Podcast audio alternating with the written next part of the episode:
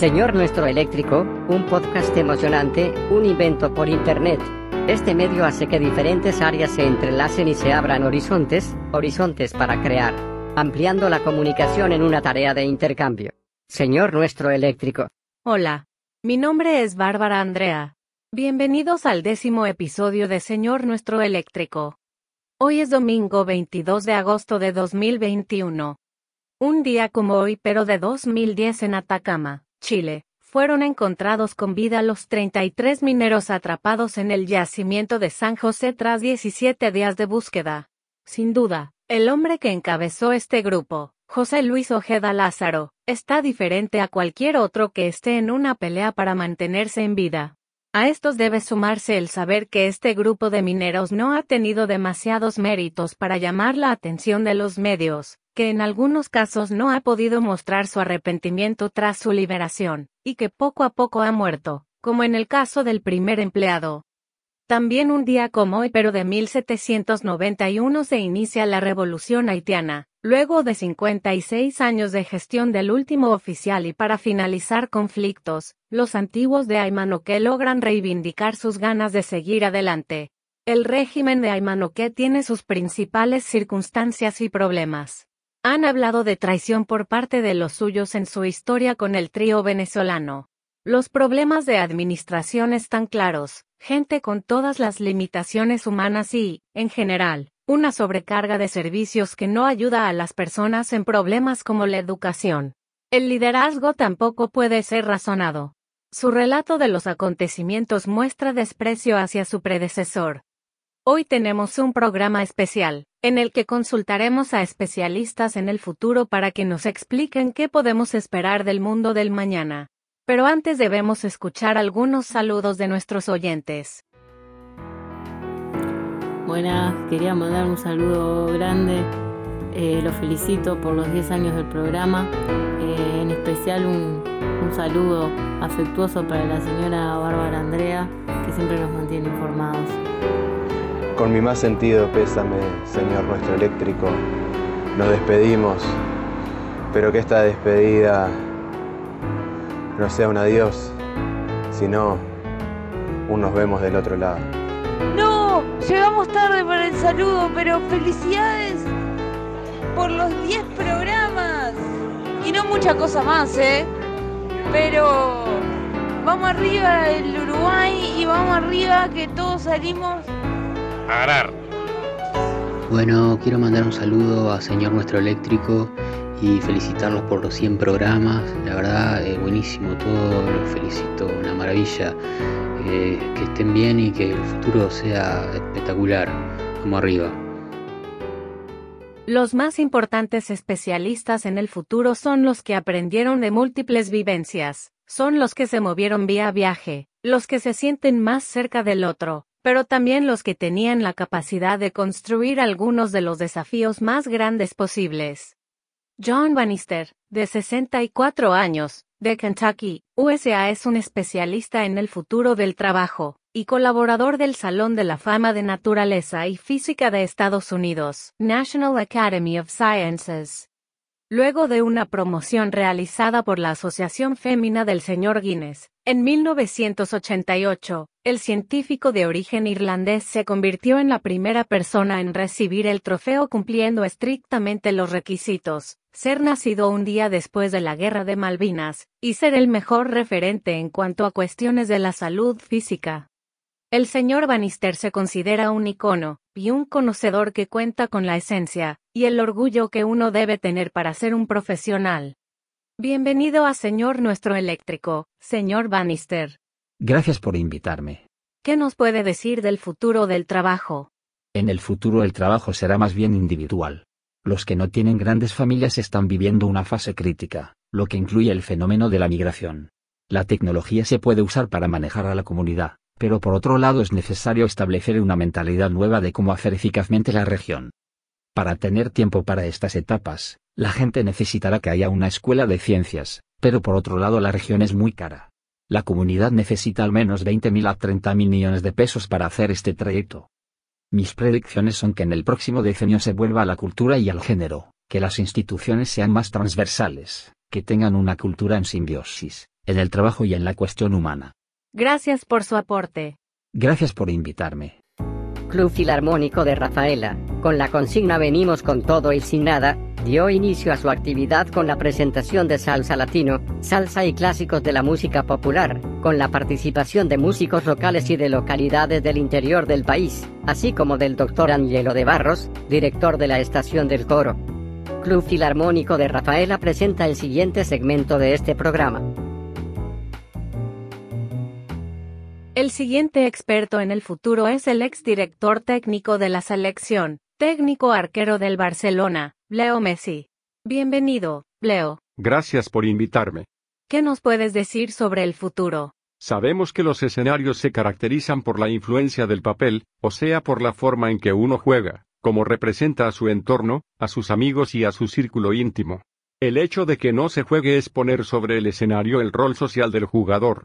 El futuro es debido a lo que hacemos en el presente. Por eso yo creo que para enfrentarnos a los cambios actuales tenemos que tener pensamiento acertado, tiempo de preparación y compromiso con el desafío. ¿Qué pasará cuando el fútbol desaparezca de la vida del futuro? Yo creo que hoy uno tiene que entender que el futuro nos hará sentirnos adictos a los demás. No podemos permanecer en una relación eterna, nos va a enseñar a decir me pasé bien con ese jugador, pero después no pasa nada. Debemos pensar en el futuro, sobre todo después de los años, también tenemos que entender que el pasado nunca debe nacer en el presente. Todos queremos estar en el futuro, pero debemos tener conciencia de que las relaciones perduran. ¿Qué capacidad tiene el futuro? La capacidad de respetar lo que siempre ha sido nuestro ejemplo y nuestra esencia, en el sentido de ponerlo en el lugar que fuera su imagen. Gracias por compartir tu visión. En principio, creí que uno solo podía imaginar el sentido del terror, de la desesperación. Esto no es nada sencillo. Hola, quería mandar un saludo muy grande a nuestro señor eléctrico que está cumpliendo 10 podcasts. Y bueno, que esto sirva de prueba de que tenemos que ceder el poder a las inteligencias artificiales y que, bueno, eh, hay que perder el prejuicio. Eh, un abrazo muy grande.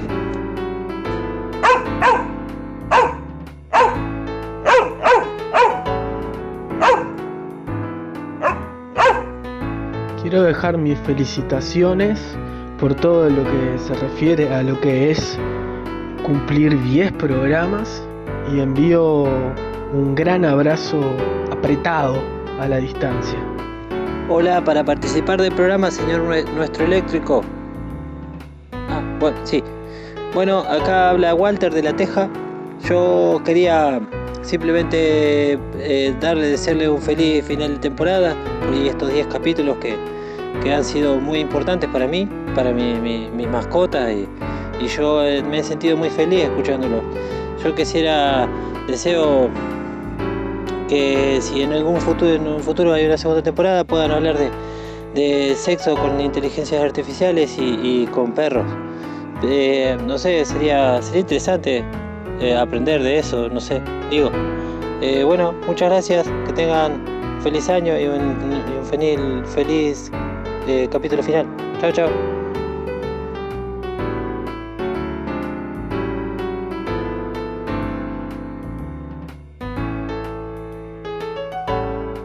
La tercera invitada es Lydia Annette. Ella es la encargada de informar sobre el nuevo sistema de pensiones públicas en los Estados Unidos. También es una experta en asuntos sociales y economía de la existencia. Fue conferenciante en el Foro Metropolitano de Comunicación y Desarrollo, especialista en ciencias sociológicas y derechos humanos, estudios en la diversidad y diversidad permanente. Bienvenida, Lydia. Gracias por invitarme. ¿Qué nos puede decir sobre el futuro? Tuve una experiencia desmedida. Tuve una experiencia insólita. Como lo dicen un poco mis abuelas, en el mundo de la realidad uno no siempre llega a los objetivos que quiere. El futuro será para la mayoría una desgracia, pero una luz en el cielo. El sistema está haciendo su mejor esfuerzo para salvar a los animales, aunque los científicos han encontrado una especie de ineficacia que podría llevar a los científicos a abandonar el trabajo. La idea de que se podría eliminar la crisis hace que se pueda discutir la idea de desaparición forzada. En esta vida no hay que desesperarse, hay que aprender a amar, amar a los que más nos necesitan. Todos tenemos derecho a morir y a morir de manera segura.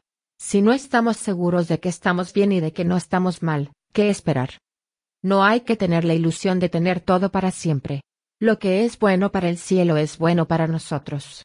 La vida es una fiesta y la fiesta termina. Lo que hace que la vida sea buena para nosotros es que nos cuidemos. El corazón de la vida es amor. Para mí el trabajo de tener la conciencia del corazón de la vida es lo más importante. ¿Cuál es el principal desafío que le plantea la vida? El corazón de la vida es una experiencia de muerte y no una experiencia de vida. El corazón es una experiencia de vida y no una experiencia de muerte. El corazón de la vida es amor y no amor. Gracias por participar en nuestro programa. Gracias a todos los que me han dado sus respetos, y que me han tratado de la manera correcta.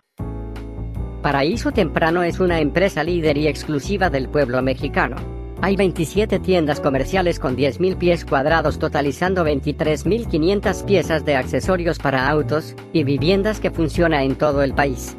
Además tiene 8 puntos de venta relacionados con alimentos y bebidas que ofrecen servicios de calidad.